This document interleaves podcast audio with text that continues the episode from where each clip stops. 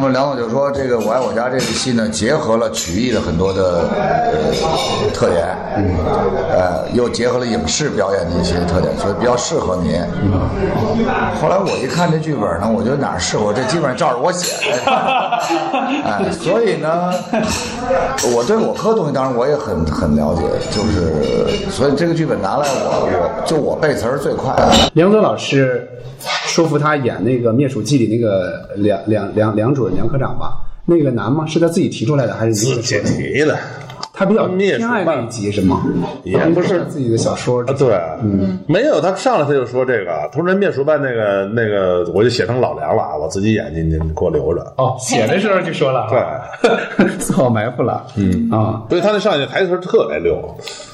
反正是我记得来俩，好像俩小伙子来交稿，然后梁左好像很不满意，好像耽误了时间，来不及改了。总而言之，梁左当时就疯了，然后梁左就开始骂，就说那个哎只要会写不会写呀，他们耽误什么日子？让你得耽误，哇就嚷嚷。我他能这样啊！哎呦，这给我们形象，给我们心目中形象我当时就吓傻了，我就没见过这样的，那个吓着了。吓着了。就大学刚毕业的小孩儿，没走入社会，那时候的职场没有现在这么凶险。现在在职场被骂一顿、挤了一顿都是家常便饭。那时候没有，我们是八十年代的大学毕业生，那时候还宝贝呢，到哪单位人都哄着。是中文系的女大学生都特别清高，都是人哄着的主儿。嗯在中央电视台也没被那个呲的过，所以都都是属于干一活儿就给一块巧克力的那种。忽然间就见骂人了，给我吓的。然后我当时嗯有点含糊了嗯我就含糊，我觉得我不能干了。哎他要是骂我可怎么办？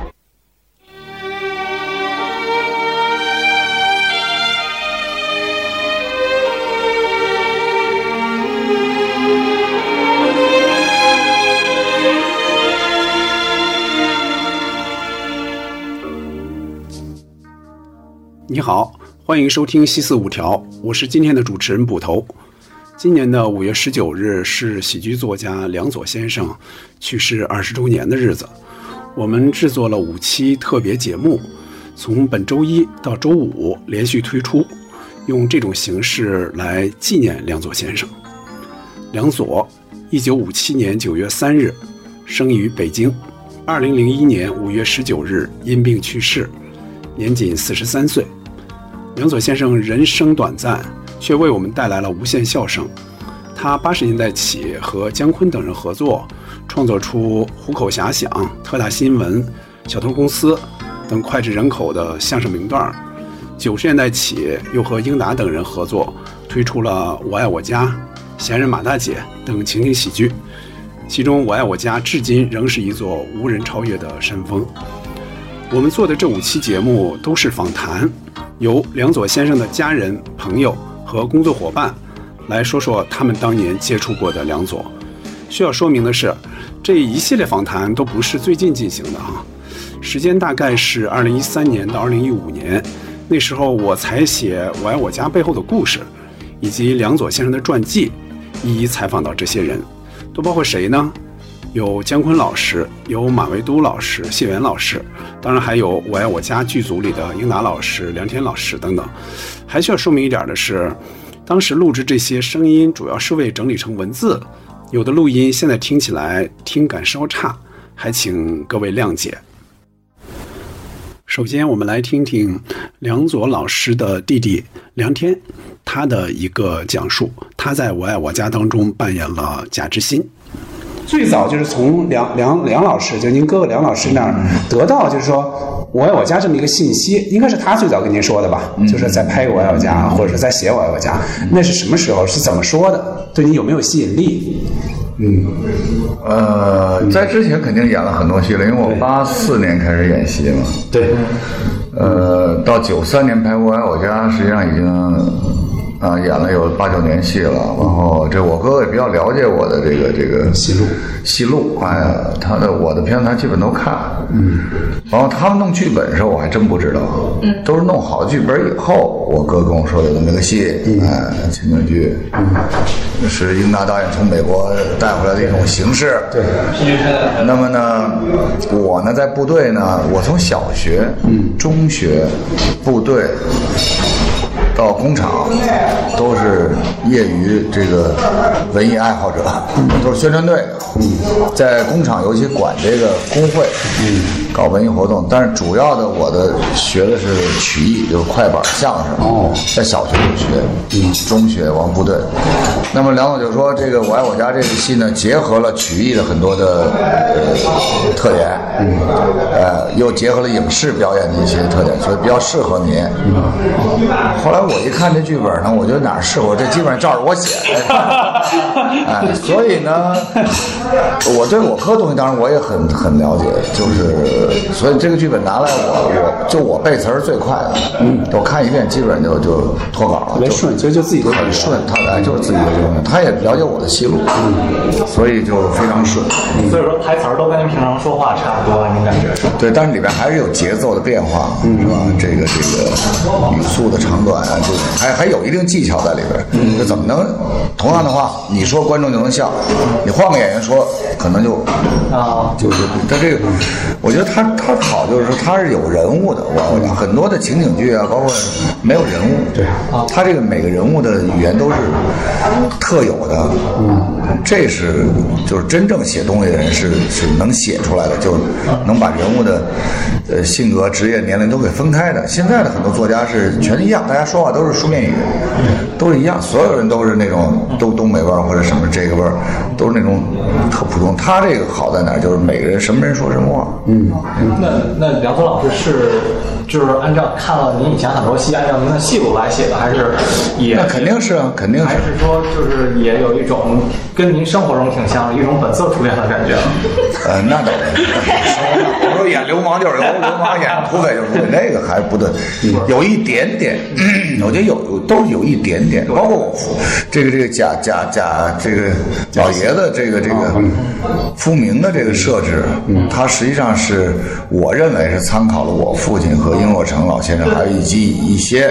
是吧老老一代的领导的这个身世啊、经历啊，包括目前状态、退休以后的什么种种烦恼，他还是都是有有生活这个原型的积累，但不是一个人。就是梁左对我的影响在哪儿呢？就是我他知道，就是说你是不是要做这行是吧？用复员回来以后考文艺团，你没考上，完了就在剧组瞎混，混着完了跑龙套。王头，你真想当演员？这是我爱我家之前说的话。你真想当演员，你一定要看《红楼梦》，这个你可以写进去。看一遍看不懂，人物关系太复杂；看两遍还看不懂，三遍还是我还是不行。那会儿是老版的《红楼梦》，没有插图什么。他说：“那你这样你也别看了。”嗯。你现在看到目前，你脑海中有没有人物形象？哎，我说这有，林黛玉、贾宝玉啊、薛宝钗什么的，王熙凤。王涛，你看，啊说这个《红楼梦》这部小说里边，人物描写、景物描写、心理描写很少。嗯我这不行，我这不行。大量的全是对话。嗯嗯，王熙凤俩点儿开始说话，林黛玉俩点儿开始说话。嗯，为什么你还能脑海里有人物形象？嗯就是这语言的魅力，什么人说什么话，每个人说话都不一样，每个字用字用什么这，哎，口气什么的，人家给你写的都是就这人物，他他就得这么说话，这人物就这么说话。嗯，这是一下我就明白了。说你在演角色，那个台词你要反复斟酌，反复的是不是你这人物说的话，你就把这点把握好，表情你都不用管，你话说对了，这表情自然就全对了。嗯，果然是这样，而葛优也是这样。葛优可能他没看《红楼梦》，但是他我们拍《顽主》的时候，那一句话他说一百多遍，在屋里就念：“你吃了吗？你吃了吗？你吃了吗？你吃了吗？”他就说哪遍最符合明天这场戏，我我来说说这句话。嗯，就演就戏到这种，现在哪有没有了？所以他现在出不来演员就在这儿，所谓出来也是那种，就他对这语言的，因为他说你的你的优势是语言，嗯。你这种人物，因为你形体不行，我形体肯定不行，骑马、武术、打枪什么这个咱都不会，就你玩不了那些东西。那么你演什么演那种小啊什么的，你只能是 靠你的呃语言魅力，嗯，就你说话，人家就哎觉得这特逗，因为你老演这种边边演小角色，哎，你就把这每每每个台词你得掌握。嗯那么说回来，就是说我爱我家，他为什么呢就是编剧，人家这剧把人物给你王朔、英达、梁左，人家人在香山扎那么长时间，把每个人物都研究透了走向。另外，人家都是搞搞中文的、搞文学的，中外古今古典，梁左又写相声嘛，他们这，所以这东西我觉得主要还是在剧本，你知道吗？导演再稍微控制好，英达也是很聪，在美国一直学这个，再加上梁梁左这个，是吧？我跟您确认一个，就是不是特别逗的一集，但是这一集就特别有探索的意味，因为我们也特别喜欢这一集，就是近亲。近亲这一集里看的话，似乎这个答案是确定的，志新应该不是老傅的亲生，但是在原则问题那一集里边儿跟这个有冲突。那一集那个文姨一来就说，哎，说志新，你你跟那个你爸爸年轻时候长得最像，这就说明他应该是亲生。对这个有没有梁总老师有没有跟您说过？他当时写的时候没有没有有没有一些答案，或者说就是能太想这两两集之间的关系啊、倒是英达呀，因为拍这个《近亲》是陶慧敏那集，，嗯对，没错，拍那集的时候呢，正好我父亲病危，哦，就是，呃，我想想是演之前哦就马上要要要要，因为我们是三天一集嘛，对三天一集嗯第一天排练，第二天备播，第三天带观众，嗯，就很严格的，就那么一小节三天时间是。然后呢，我父亲病危以后呢，这就乱套了，这突然就就住院了，我这啊这。完了，那个就是心情也不太好，完了就也是又跟人喝酒去了，可能耽误了这个排练。哦英达就很不高兴。完了，反正那大爷勉强就排练，排练我也不太能找着感觉，因为这我也没弄懂这个这个关系是挺复杂嗯跟陶敏这个怎么演怎么弄，因为我那会儿我们都特认真啊。后来英达就给我讲他们家的一些事儿，我印象中，哦嗯就这个到底谁生的怎么回事儿，因为我得他得给我讲清楚了，要不然我这弄不明白，我也不会不知道怎么演。嗯对，嗯你把握不好这分寸，但是具体的讲我就忘了，但是上下集还是对，上下节挺长的。然后了以后，我又赶紧奔医院，因为我得陪床去。老太太、老老爷子那会儿是就告通病危通知单就发下来了。哦嗯哎呦那会儿我他妈其实后来北京市十佳杰出青年，我进了前三十，就因为这件事儿，就因为我父亲在病危的时候，我依然哦给大家在这儿演演出，一天没耽误。嗯，哦那就差点没死了，那真是心脏停跳四分钟，哇就给救活了，协和医院。哇，我真是那卧室，就等于我在那儿陪床的时候，在看那剧本，那一屋我就还还是这这一集，就是陶敏那集，上下集，上下集等于六天嘛，嗯，这六天给我熬的，我熬的我真够呛，对，六天嘛，嗯，完了呢就是，我就觉得那集那两集没演好，第一我没弄明白这个亲戚这关系什么什么这个那个，第二呢老老爷子这事儿，哎，这这诗是哪年写的？不知道，反正是写在六二年的日记本上。嗯还行，那没我什么事儿。六二年，六三年我才出生嘛。对呀，你妈妈和我爸爸六二年重续前情，六三年你就出生了。嘿，不这，哎呦妈哎！我不反对您老人家追求爱情，可您怎么单单挑这么一时候啊？你说你往前一点吧，让治国摊上；往后点让小谭赶上，没我什么事儿啊。我顶多就是跟中间看看热闹，算两句吧。你说你单挑一六二年，但是后来呢，是谁啊？是梁左给我讲了一个事儿。当时，嗯，我们俩在医院的时候，他说：“你侯宝林先生，说哎这艺术大师，嗯，女儿病危，这会儿呢必须上火车为皮亚中村演出到农嗯村，对，没钱，团里的任务，嗯，火车到了农嗯村，这闺女没了，这事儿是有，我我也看过是这个吧？我看过这资料，有有有我看过这资料，哎，有这事儿有人，然后他依然得给人说相声，对，还得送去欢笑给别人。哎，嗯，说你那意思就他也没说什么，你这时候你要怎么着呢？他就给我讲了这么一事儿，他说那他们演员可就从那那那那一刻开始，我觉得这演员这太他妈难了。问一个小小私事儿啊没事，您是从来不叫那个呃梁左老师哥是吗？我看你写的那本儿给他写的那个什么对对对，我们嗯这是我一们个家习里惯吗？都是这么称呼啊，这我们家里个都是那谁呢？像梁梁梁欢会叫梁左老师哥吗？他叫吗？当面呃啊，他。这是有这梁欢这出过那么长时间， 就是有这个有这个习惯，就是约定，就是说从小就不叫，后来就不叫了，是吧？我看也没有什么昵称嘛，因为一般都叫名。因为我注意到一细节，我注意到这细节在哪儿呢？为什么问这个问题呢？就是您叫治国在里边儿做知心的这个角色，叫治国也基本上不叫哥，但是叫嫂子叫的很挺很溜，对对对对哎，就是这可能跟跟这个生活中不叫杨柳大哥也是是可能有呃可能是有关系的你观察的够细的，是吧反正我人家都叫名字，啊。就是我父母，反正首先管我们都叫名字，这第一。第二，我这个兄妹之间也是，嗯哎，也都是叫叫名字。梁花叫您叫什么？但是梁也是叫也是叫名 字，呃，有时候叫二二二哥 嘛，我觉得二哥好像比哥叫起来好叫一点儿。是吧？对嗯他跟梁左怎么称呼，我还真没注意。你说这他在那本书里边，那本书我也拿来了，就是梁左就是左就是习惯呃那像里我边像我那里边说他的对那里边他写的还还是还是叫哥，但是您写的一直是从头到尾都是这个名字，对对对对对对啊对对对习惯呃习惯是对习惯哈，呃，但是没有不敬的意思啊，您没有，里就边是也跟提别到人介绍，对对对我对肯定介绍这是对对对我对哥，对我不能说这是梁左。接下来我们听一下《我爱我家》的总导演英达老师的一个讲述。当时呢，还是这么一个情况，就是，呃，父老，原来说的是两个孩子，一儿一女，嗯，后来给变成了一儿一女再加一女，哎，就变成了大闺女，啊，这个弟弟，最后下边还有小妹妹，那这么一个情况，呃，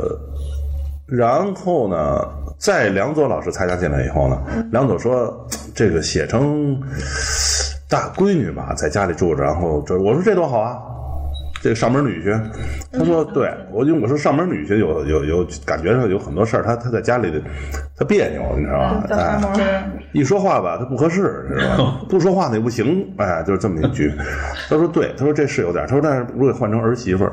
儿媳妇儿跟公公其实也是有些话，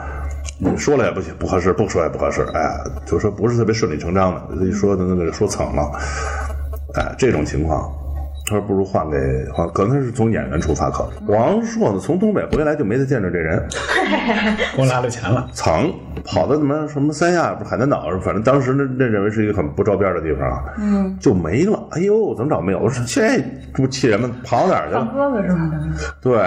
当时联系也不好联系啊。嗯对，当时没有手机，不好联系。后来呢，还是瑜伽说说，哎呀，说最近啊，他这个日子不好过，这个这个大家都围剿他，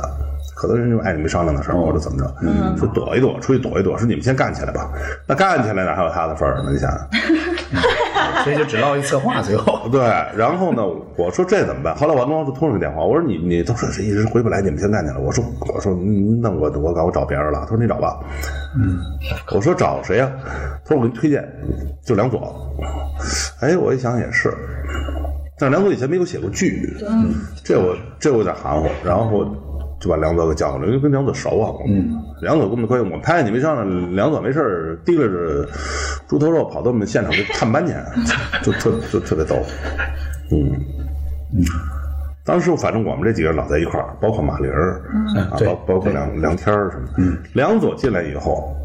我先给他看《英照》第一集，刚写完的。我说这是这么一个路，他说我不知道什么路子，您您得跟我说啊。然后我就给他看那个 Co- Cosby，嗯，什么的这的，然后把《英照》这集给他看，他写的什么年纪的吗？就当然记得了，是写的哪一集？写的哎呀就是之歌不是都是这里边比较软的几集，我后来都揉在里头啊，所以看不太出 来。其实那个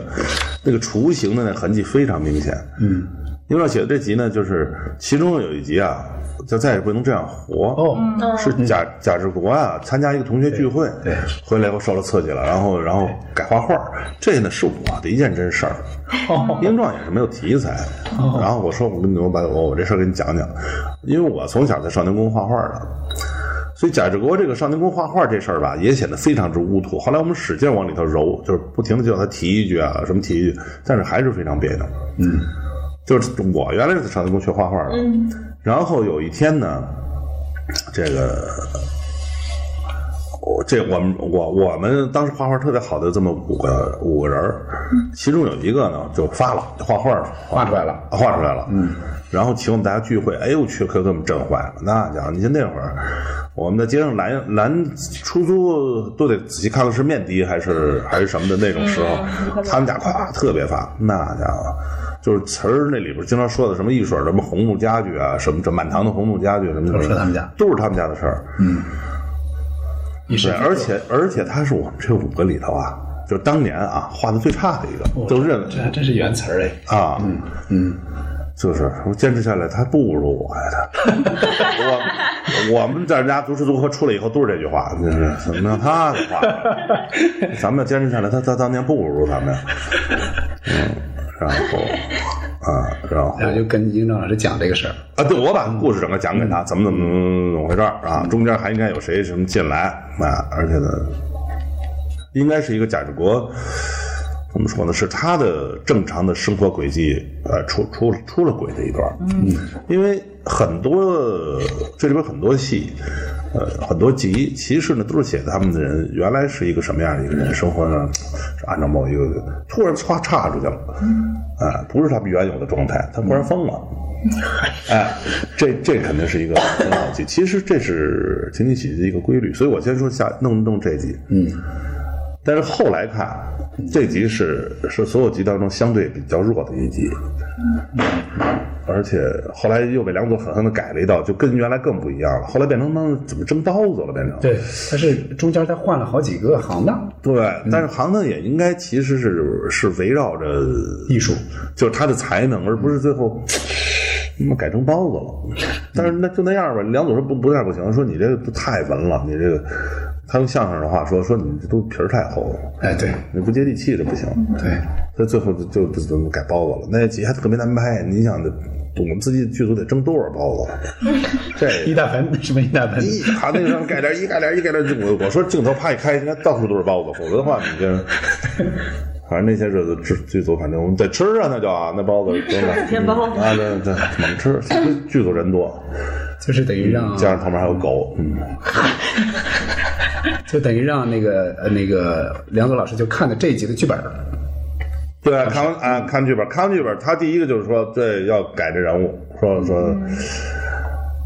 我其实非常喜欢这个，原来因为这就什么和平，原来我们那那不是姓贾吗？对嗯就特别可乐，哎，贾和平，嗯，所以这特别可乐，你知道吗？嗯，后来不，他说给改，啊，给改了，那个那个。我还跟他争论了半天，最后他说这个，我就后来我说行，那同意了。他说你看，他说我写起来吧比较方便，就我们家就是这样，是吧？大哥、二哥加上一个小妹妹，嗯，哎，我想这个倒是他自己要是啊，觉得觉得这有帮助的话，嗯，他说你看我们家就有好多好的故事，就可以就可以往里揉，嗯啊，那种人的那个结构啊，这感觉我们我也比较清楚，嗯，我说行，后来就改成这样了，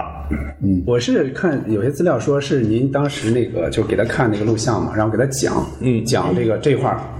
这块儿怎么回事，那块儿怎么回事，嗯然后呢，呃，然后说梁左老师看着就是，哎呦，这个其实这个包袱有点像相声。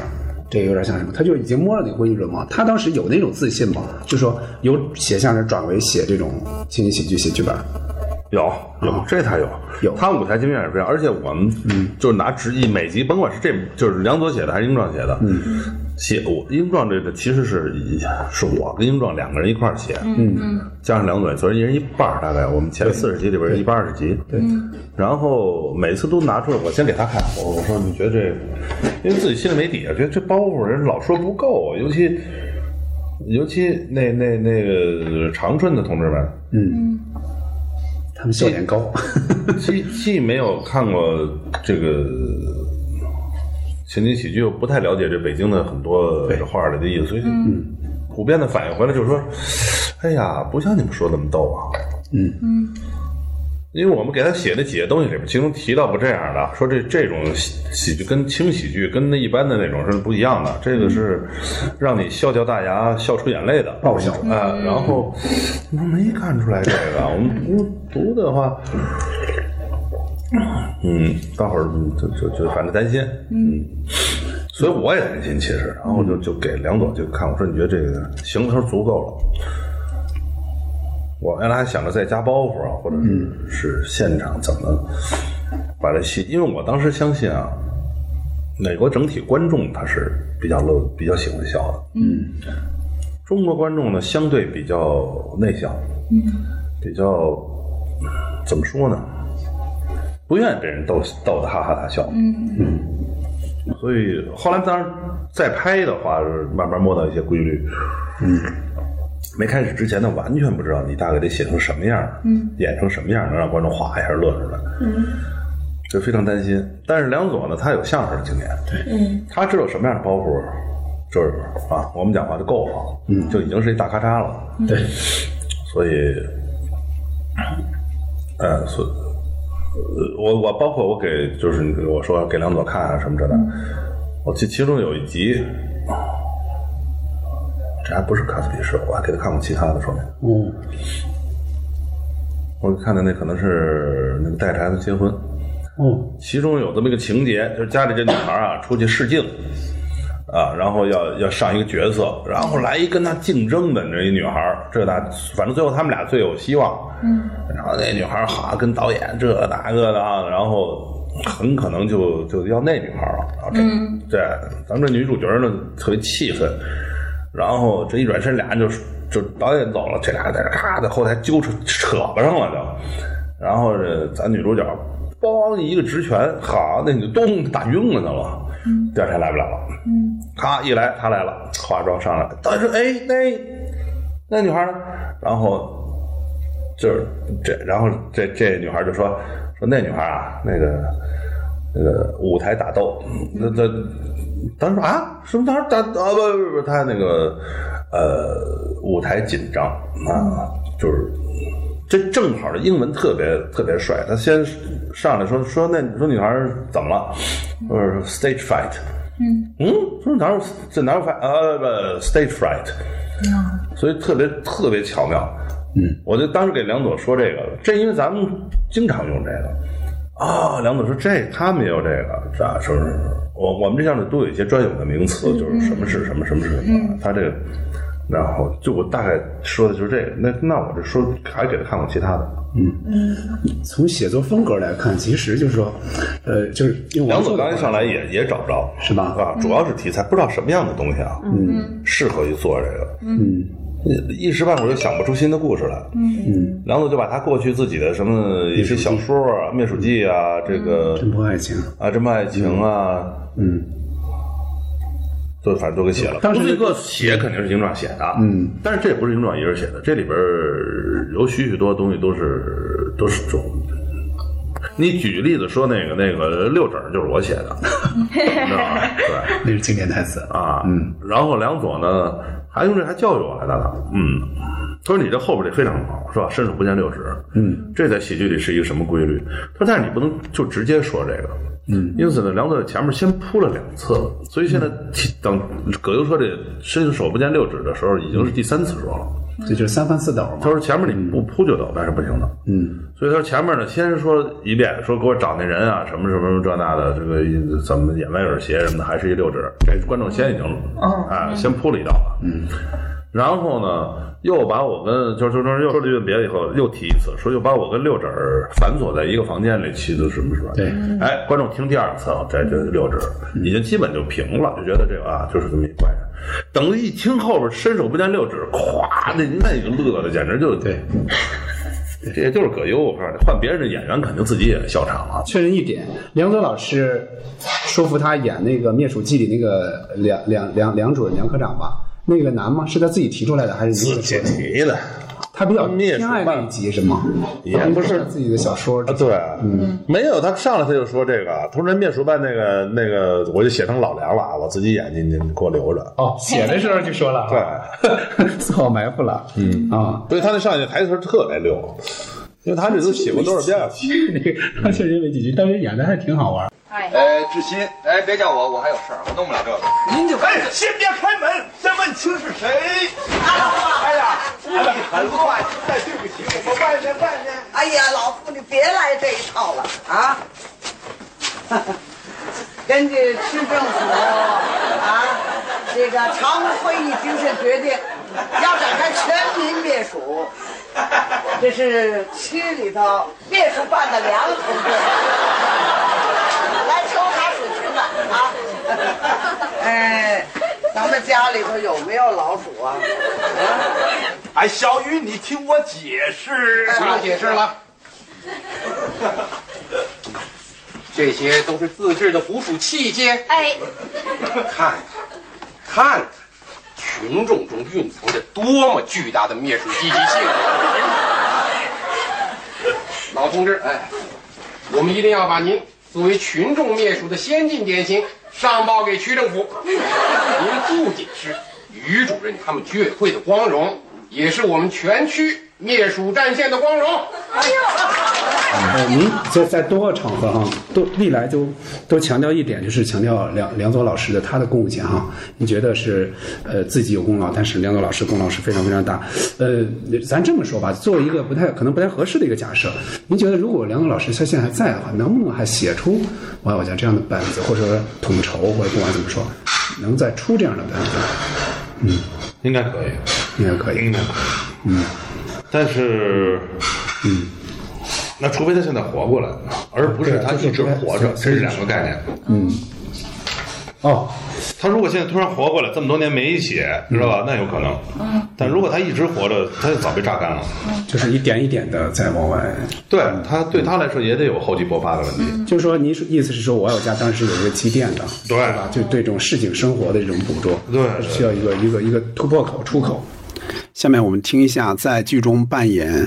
贾圆圆的关玲她的讲述。当时梁左老师，他是等于是你们是叫驻组编剧还是还是跟组编剧？师啊，对，是有一件事，就是说，好像是有的编剧他根本是不在组里的啊，对对对像他是，就是你们拍的过程中他都在是吧？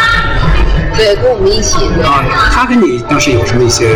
交流？啊，对，我就记得就是梁主任有一天就是跟大家聊天吧，或者什么，就问我喜欢吃什么，因为当时不是在那广院那块儿特别遥远。他有一次他正好回家办事儿，回人民日报办什么事儿，他说请你吃好吃的吧。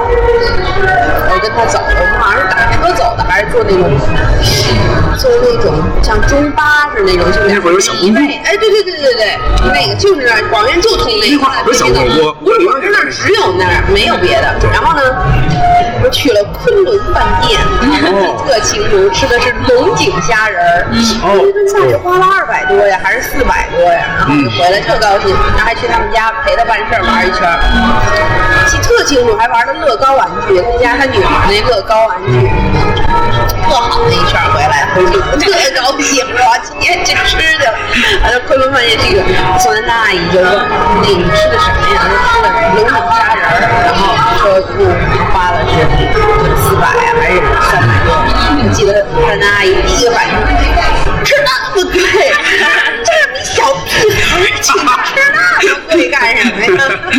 那就比较喜欢你了是吧？啊，龙井虾仁到现在也是也是好像还是经典菜，还是贵菜，还是贵菜，对对啊，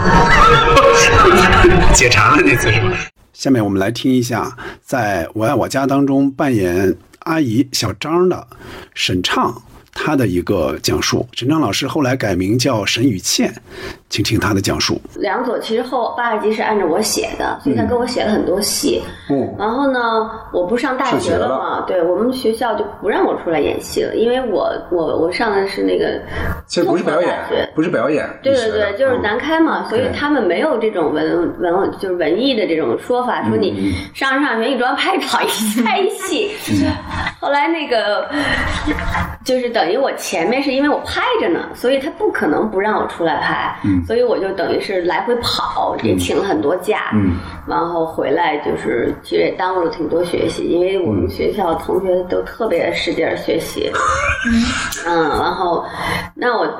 后来第，我想想，等高三的时候，我爱我家放了，我就一下火了，我说， 嗯我好多人找我演戏，我说这哦不行，我不去拍戏不行。后来我正好身体也不好，然后我就休学了一年，我就就用那一年演嗯了三个戏，然后又回去接着上读完的。哦后八十集，然后嗯我去不回回不去了嘛，然后他们就找那小贵。后来梁文朵还挺生气的，说你看你不来演，我给你写那么多，完了他又演不好，我还得删。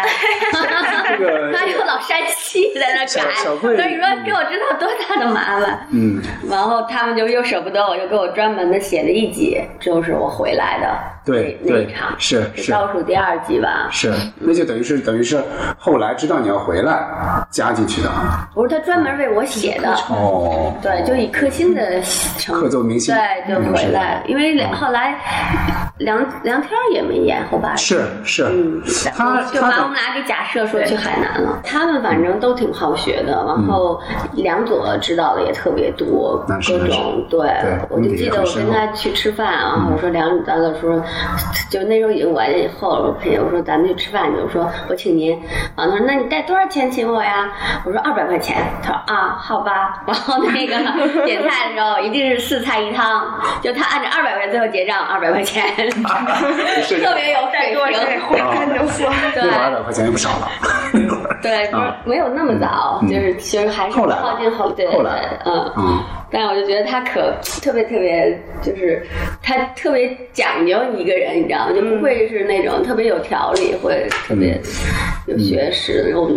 那时候好像蔡明儿管他叫百科图书馆，是说英达还是说梁梁左左？哦哦哦，嗯，要不然他也不可能。其实《我爱我家》大部分英达老说是因为梁左写的，对所以不可对复制。对，他是就是在多场都说这个。他前几天我还看一个一本书里说到，他说只要有人还能写出这样的剧本，他说我还能拍出《我爱我家》，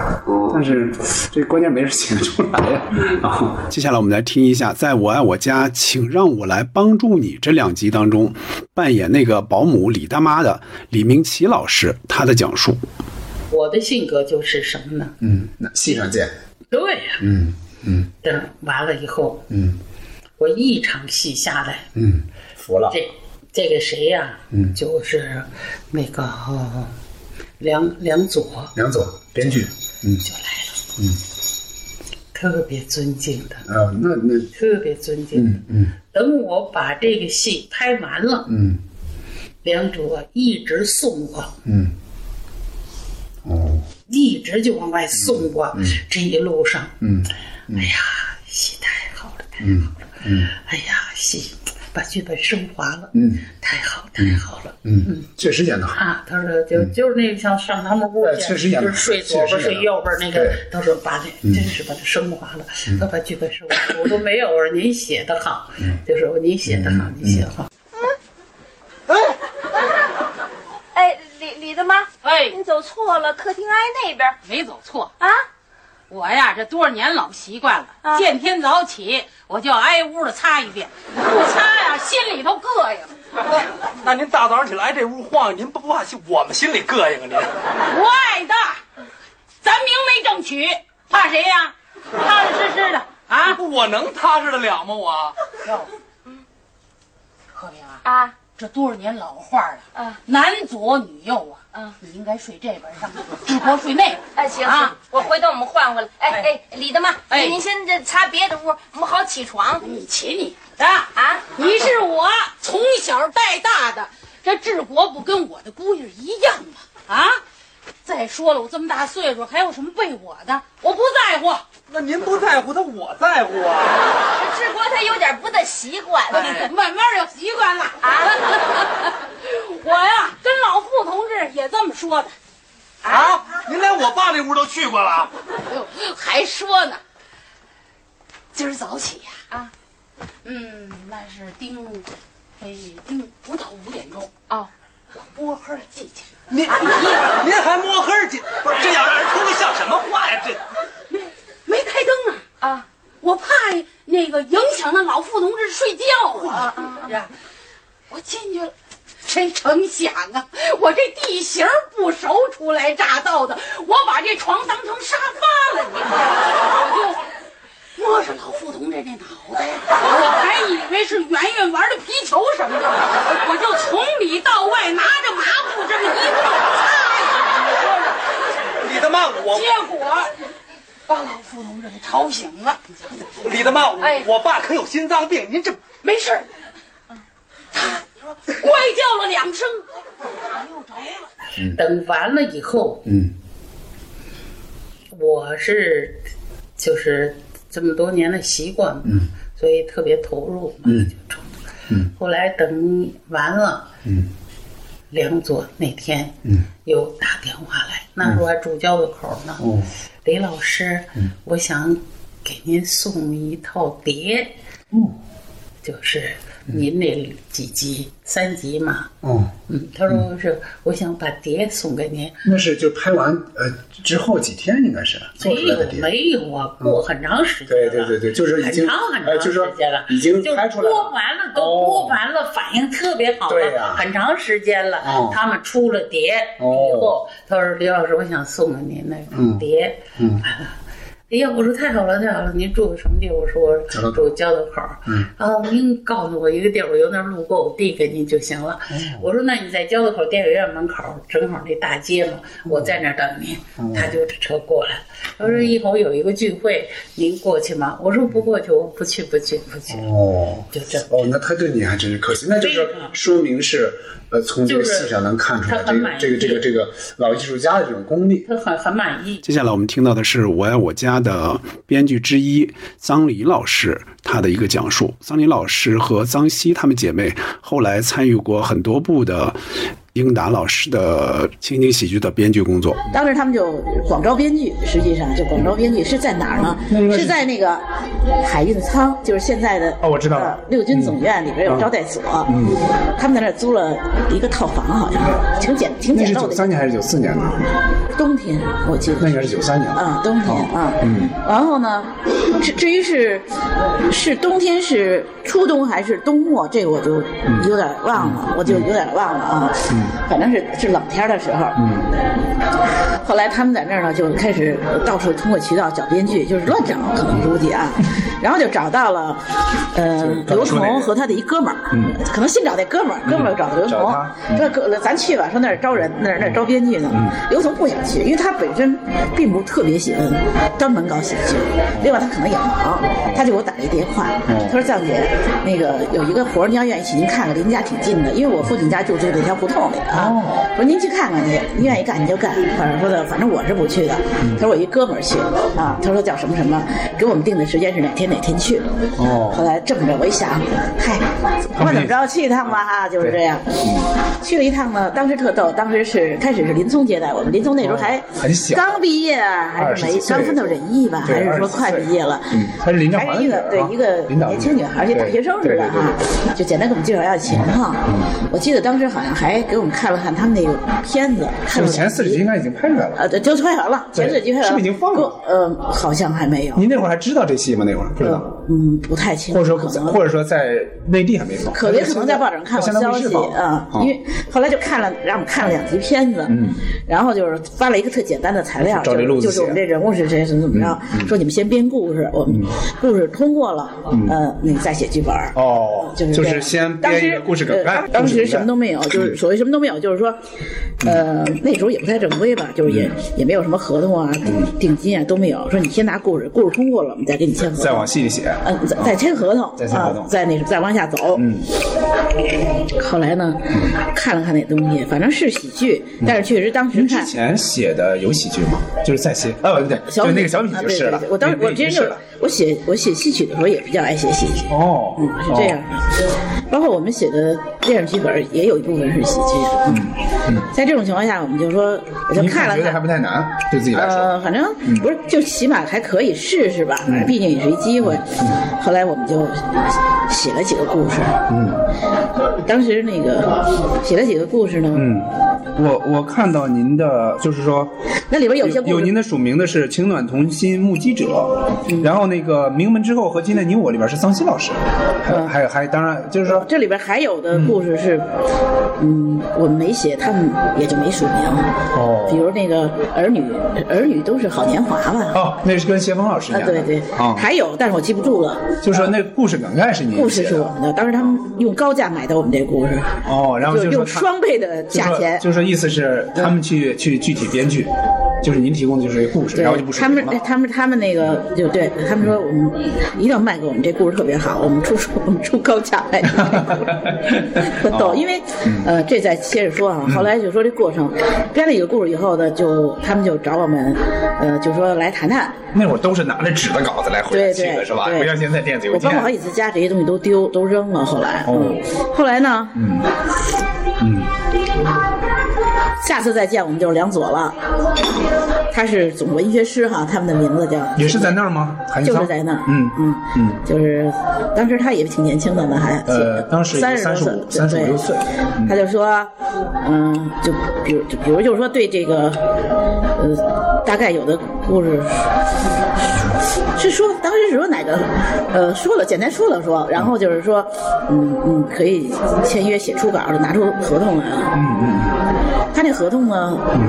是他们自己定的。当时觉得这合同呢是稍微有一些无非苛两条刻约的，稍微有一些苛刻 的，嗯所以我提了一些问题。当时，当时好像他还认为，可能他还认为我那个，其实我也不是，我我真的不是特别苛刻嗯的人，但是提了一些问题，因为他包括就是说，如果我们觉得你这初稿不行，我就不让你改了，那意思啊，哦啊，这些哎，其实这合同我应该可能还有，我我应该下次我哦那回我头我我可以回头下次我或者我去找您，不是，我拿着下次那找个您找您，我帮下手次那个看看，嗯，我应该是合同还会有特简陋的合同啊，特别简陋的，不像现在这个那什么。后来那个我就提了一些问题，他说啊，那意思他觉得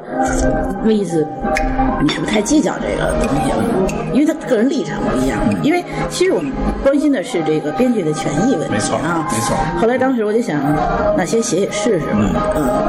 然后那个他大概是让先写一集试试，嗯，大概是这样，嗯，写了以后呢，好像反正忘了，反正去过几次，嗯其中有一次就是他把他们改过的剧本让我看，就是您写完之后啊他们他们改改的了，嗯，后来我我看呢，我意识到，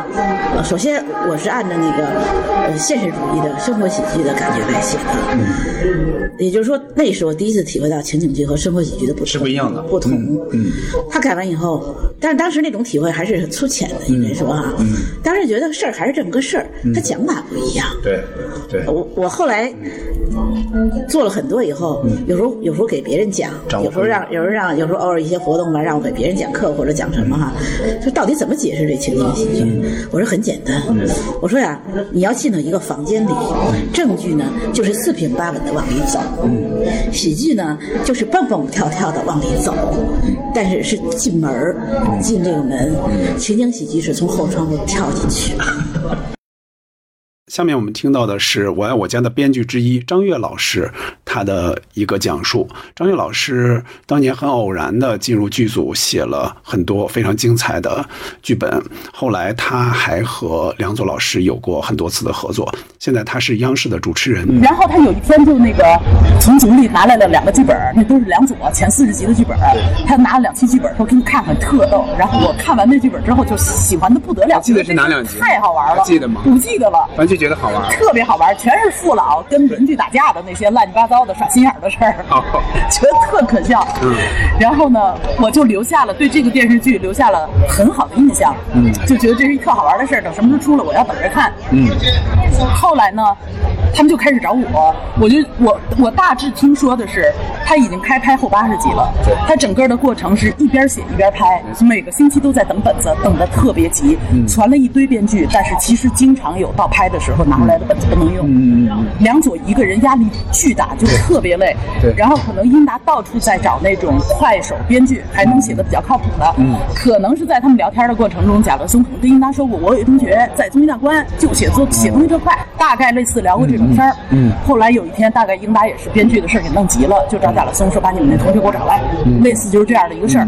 后来呢，贾德松就把我给叫到英达那儿去了，英达就说你来给我们写本子，我说我写不了，我没写过电视剧，不知道那是什么。嗯，然后英达就说，嗯，那个我给你讲讲这是什么。说的在中国，不光你没写过，全中国人民都没写过情景喜剧，中国就没有过。我说我都没听说过。他说我给你讲讲怎么回事儿。他当时刚从美国回来嘛，他迷上了美国的情景喜剧。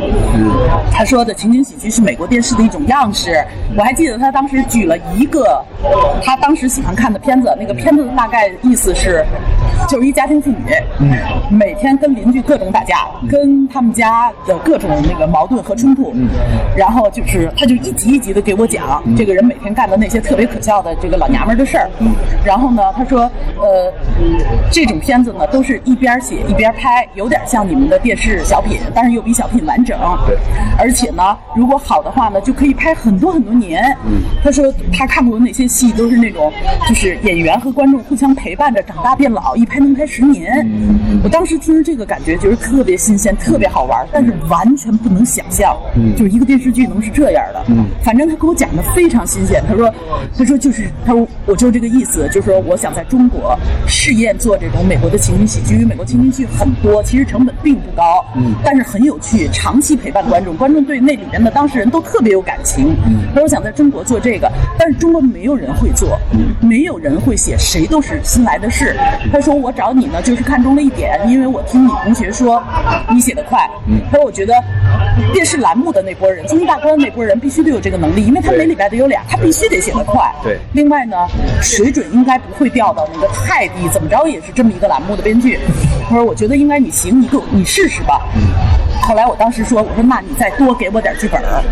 让我了解一下这戏是怎么到底是怎么写出来的。嗯他就有给我弄了一摞那种打印出来的本子，我就背回家去看，就是看完了以后还是觉得很好玩儿，而且也愿意那个试一试，但是也没有什么自信。后来呢，有一天就约英达就约我说的，你到剧组来看一次现场排戏哦啊，嗯，然后有一个感性的，有一感性的，知道我们这戏都是怎么弄出来的。嗯说的有一个集合时间，他说， 比如你某月某日下午，你到红庙的一个什么地儿，那地儿呢，说正好是各种编剧都到那儿去向梁左总编剧交稿。哦，是红庙吗？哦，我记得是我红庙印附象里近的一是个什么地儿。他们说是那个南新仓，可能不是一个地不方。是南新仓哦，梁左当时住的地儿应该跟人民日报好像不太远。宿舍他。梁左约了一个地儿，让那几个小编剧年轻人儿到他那儿去交稿子。哦，就在马路边儿的一个地儿去交稿，然后呢，因为那个时候又没有 email，稿子全是手写，都靠剧组的人跑来跑去传稿子。然后呢，梁左在那儿收大家的稿，梁左再把上一波他已经收拾准备好的那个成稿拿出来，他们剧组再过来一个人收梁左的这个成稿。哎英达说你可以看看他们这个交接稿、谈稿子的过程，然后呢，你就跟着那个取稿子的人一块儿，他带你来剧组，你来看我们排戏。嗯哦，当时就这么约的，然后我就去了。嗯，去了，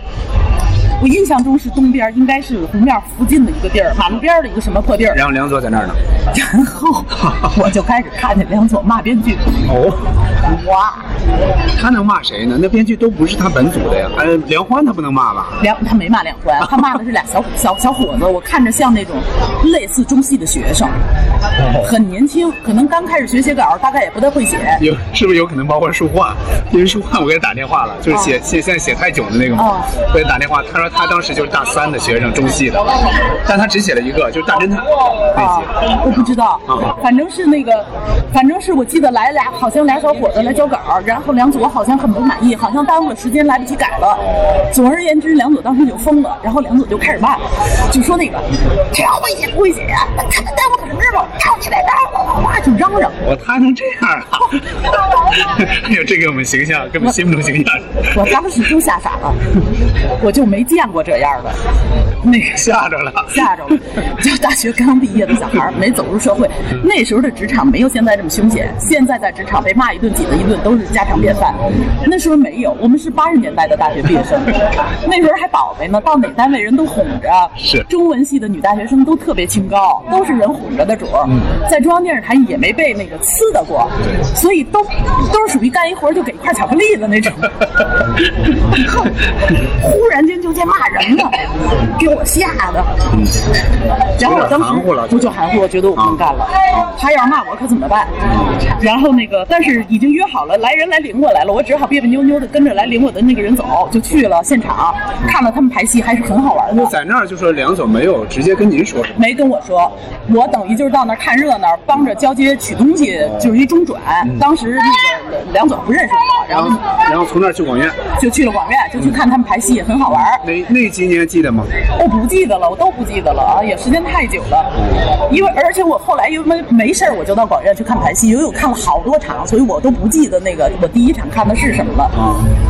然后我记得我到那儿，我就等英达排完了，我就跟英达说：“我说我就不不参加了，嗯那个吵架你们组特别厉害，骂人。”然后那个英达说：“不会的，他说他平白无故哪能骂人呀？我觉得骂骂的很厉害呀，很难听啊，特别吓人。”然后英达说：“说梁总会无缘无故乱骂人，说我估计这里边儿就是有有有原因，可能是小孩儿呗，比如大包大揽完了给他耽误了，到最后他又来不及改了什么的，又什么都不行，可能当时他疯了。”然后英达说，当时是特急，后来我才知道每星期都就急得不得了。梁左可能也是压力特别大，然后呢，那个英达说你又不至于，你又不是一特别干事不靠谱的人，你也不会激怒他到让他在马路上骂你啊。我说那也不行，我说就算是我能尽力，那我也不知道我到底能不能写得好，万一那个他骂我，我我就不知道怎么办了，所以我不能去。然后英达想了想说这样吧，单成立一个组，你就不跟梁左管了，说梁左不是文学师嘛，他管所有的编剧，说另外成立一个组，你归我管，然后说那个让梁欢也归我管，你们俩，我我不知道为什么是我们俩归他管，可能因为梁左没法管梁欢，我估计， 然后也可能是因为俩年轻女孩自尊心强，怕那个怕让梁左给伤着，然后我也不知道英达怎么想，英达就说以后你直属我管理，你本子不交给梁左，你本子交给我，有什么问题我跟你谈，你你进我这组，嗯然后后来绿绿色通道，绿色通道这组就俩人，就我和 梁欢，后来我当时也不是梁欢，嗯，然后那个我我觉得他还英达挺和气的看着，那合着您那会儿是在剧组里，还是跟英达接触最多？我跟英达接触，我我印象里，我我我我个人感觉，我说这既然是编剧嘛，我说肯定跟梁左老师接触过呀没有，我除了在马路上看他骂了一次人之后，我就躲开，再也不敢招他了。就是见他也不在啊整个我来我家的过程中，我就没敢沾过这人 儿，就他把我给吓着了。在我们印象里，好像感觉他总是那种，因为都说他比较老派嘛，然后你像就是不爱说话，然后甚至就当你说他就跟你说戏说东西，他都不看你啊，好像就是那种，不是不是傲慢的那种啊，不是傲慢的不看你，是好像就是在说，就是说，呃，臧林老师就说他对俄国文学好像特别的有研究。对他们那一代人是吧？啊，然后就举例子，都是拿俄国文学举例子，啊，就是而且不看你就在那说说说说，啊，我接触梁左反而是后来了，都是这戏完了。呃就是像临时家庭什么的对，那会儿，后来梁左还拉我去吃了一次火锅，在吃火锅的过程中，他倒是非常和气，他吃了许多，吃的很高兴，满头大汗，也没骂人，然后就拉我帮他写，我就帮他写了，那是后来的 事儿。我来我家的过程我没接触过。啊好的，这次我们的怀念梁左先生的特别节目就到这里，下期再见。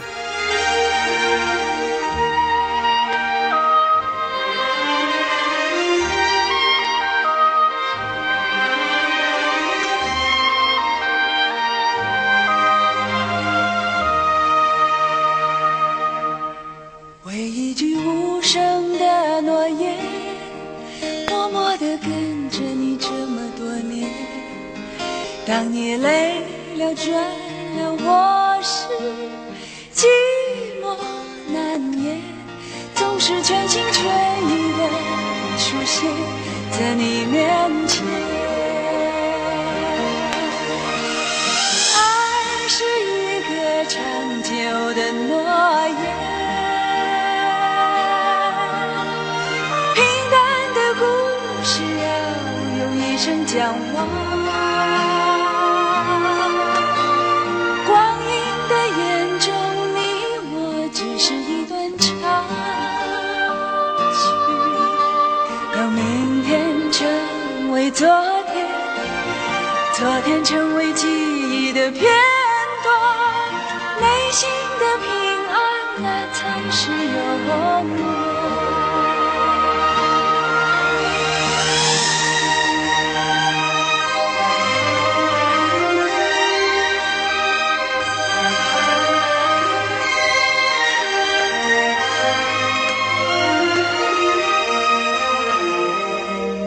向天空大声的呼喊，